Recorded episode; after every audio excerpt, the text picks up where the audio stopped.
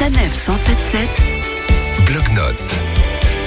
Nous prenons la direction cette semaine de la ville qui vient d'être élue meilleure destination européenne de l'année 2020, Colmar.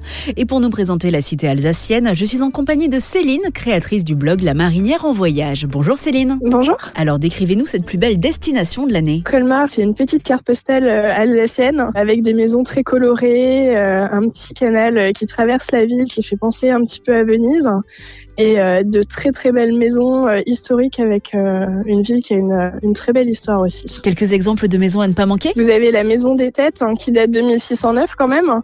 Vous voyez 106 têtes sur la façade. C'est une maison qui est très très particulière, qui est vraiment unique en son genre.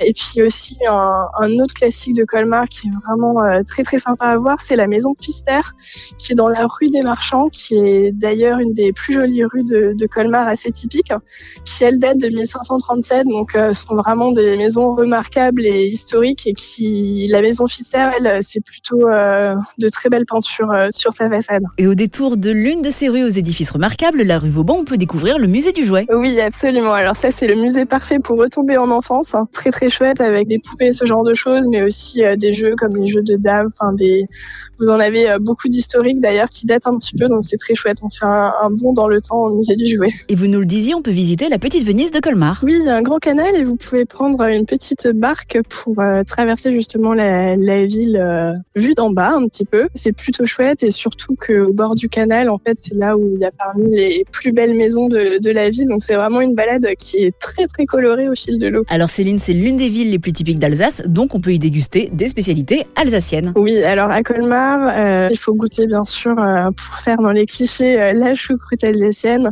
Vous avez également les bouchées à la reine qui sont vraiment typiques de, de l'Alsace, le BK au feu aussi. Et après, en dessert, euh, ne pas manquer les vacherins glacés notamment, ou la tarte aux fruits euh, alsacienne classique. Vous nous avez dit le BK au feu? Oui, le BK au feu.